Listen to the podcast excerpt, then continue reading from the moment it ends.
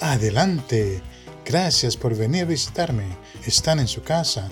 Hoy vamos a escuchar una historia de nuestras familias que nos enseñan y nos inspiran. Vamos a escuchar la segunda de tres partes de la historia de Luis y sus espejuelos rotos. Si no escucharon la primera parte, escuchen el episodio anterior antes de escuchar esta parte para así poder disfrutar más de la historia. Al final de este episodio, vamos a poder reflexionar sobre cómo poder hacer un plan junto con la escuela para poder solucionar problemas que afectan a toda la familia. Así que agarren sus pañuelos que ya va a comenzar la segunda parte de la historia de Luis y sus espejuelos rotos. Esta es la historia de Luis y sus espejuelos rotos con los protagonistas Soy lo Prohibido y Elena Morado, con la actuación especial de Lo Lamento, bajo la dirección de Aristides Trozado. Esta es una historia llena de emociones incontrolables, una lucha increíble de una madre y un sufrir desgarrador de toda una familia que trata de superar todos sus obstáculos que enfrentan en un nuevo país. Con ustedes, Luis y sus espejuelos rotos. Esta es la segunda parte de la historia de Luis y sus espejuelos rotos. En la oficina, Victoria comenzó a llorar por la vergüenza y por el coraje por la situación en la que su hermano Luis estaba poniendo a toda la familia. Ella, tratando de avanzar en sus estudios y evitando distracciones y problemas, había llegado a la oficina del principal de la escuela para explicar qué es lo que había pasado. Entre llantos y suspiros, ella dijo que su mamá estaba a punto de perder el sentido, ya que el comportamiento de Luis estaba peor y a veces tenía miedo por su agresión. Obviamente esto le afectaba no solamente a Luis, sino que también le afectaba a Victoria, ya que le era difícil concentrarse en sus estudios. Su mamá, doña Carmen, después de trabajar en dos lugares, estaba tan preocupada que no podía ni dormir, y por lo tanto esto le estaba afectando no solo emocional, sino también físicamente. Las acciones de Luis estaban poniendo en peligro a toda la familia. No solamente él se estaba atrasando en sus estudios, sino que también esta situación le estaba afectando a su hermana social, emocional y académicamente. No solamente él se estaba atrasando en sus estudios, sino que también esta situación le estaba afectando a su hermana social, emocional y académicamente, y a doña Carmen le estaba afectando emocional y físicamente. Por consiguiente, esto le afectaba su rendimiento en el trabajo. Ella estaba a punto de perder su trabajo y a su familia.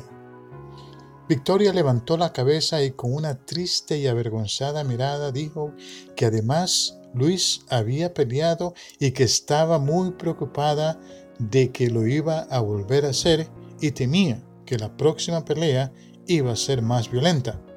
Temía por la vida de su hermano y por la salud y el estado emocional de doña Carmen.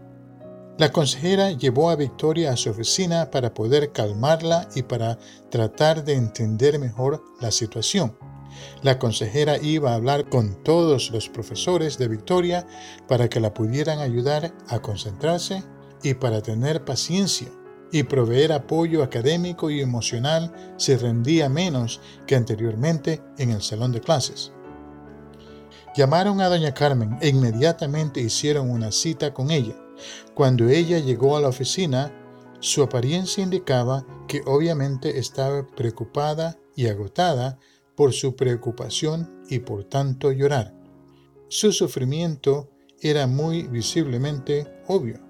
Este problema la estaba consumiendo. Con sus ojos hinchados de tanto llorar y una cara de preocupación y desesperación, dijo que ya no podía más, que Luis iba a acabar con toda la familia. Dijo ella que lo iba a enviar de vuelta a su país inmediatamente. Le preguntaron si Luis quería regresar a su país.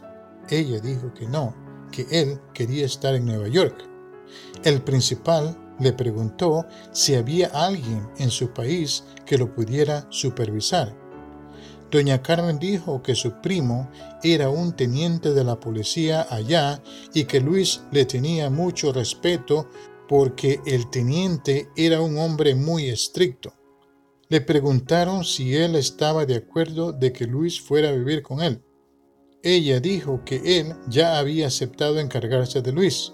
Sin embargo, como madre, le dolería mucho estar lejos de su hijo.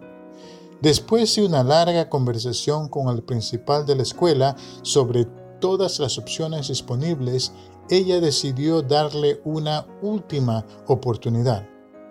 Luis tenía que asistir todos los días durante las clases de verano, prepararse para el examen de ciencias del Estado y pasar el examen con una buena calificación.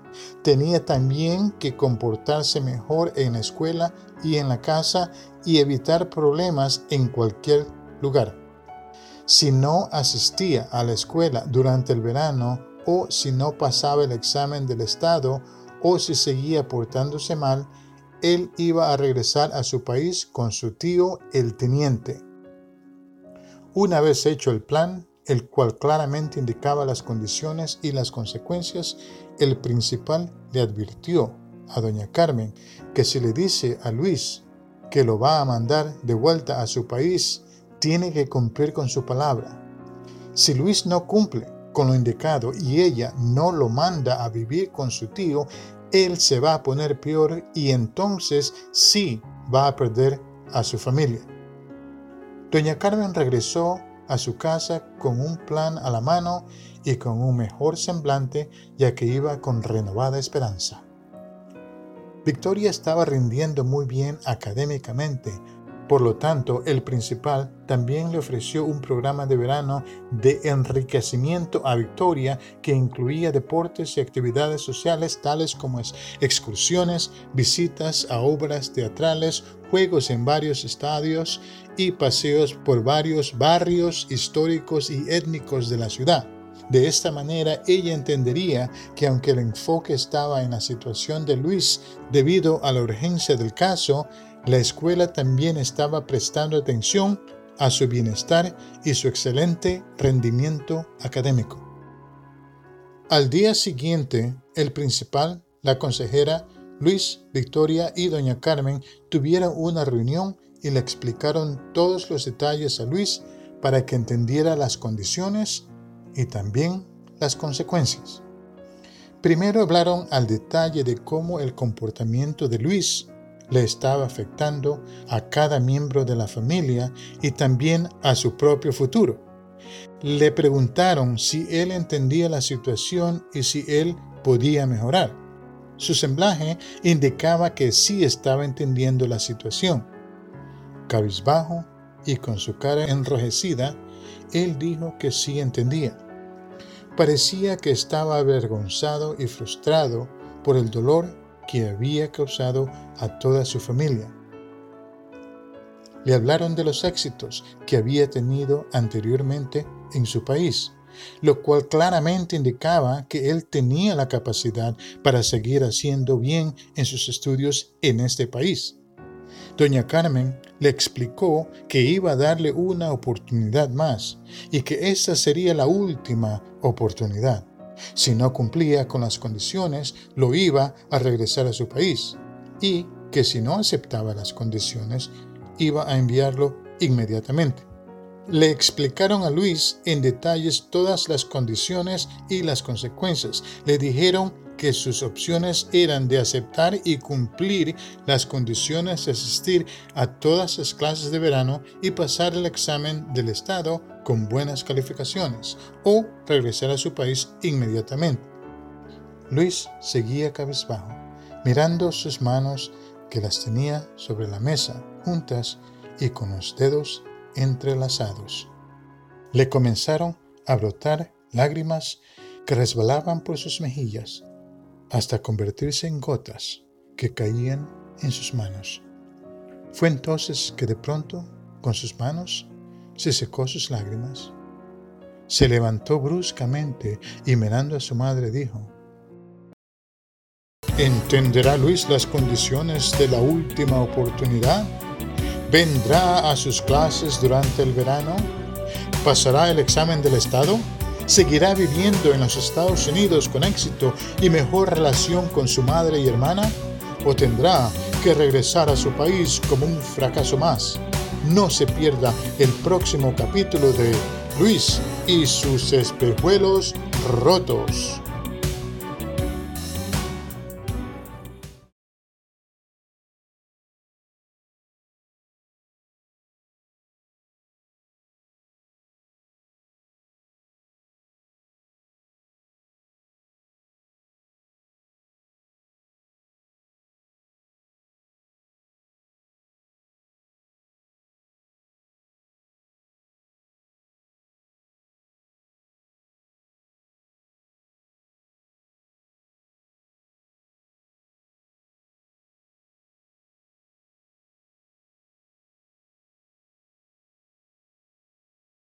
Espero que hayan disfrutado de esta segunda parte de la historia de Luis y sus espejuelos rotos.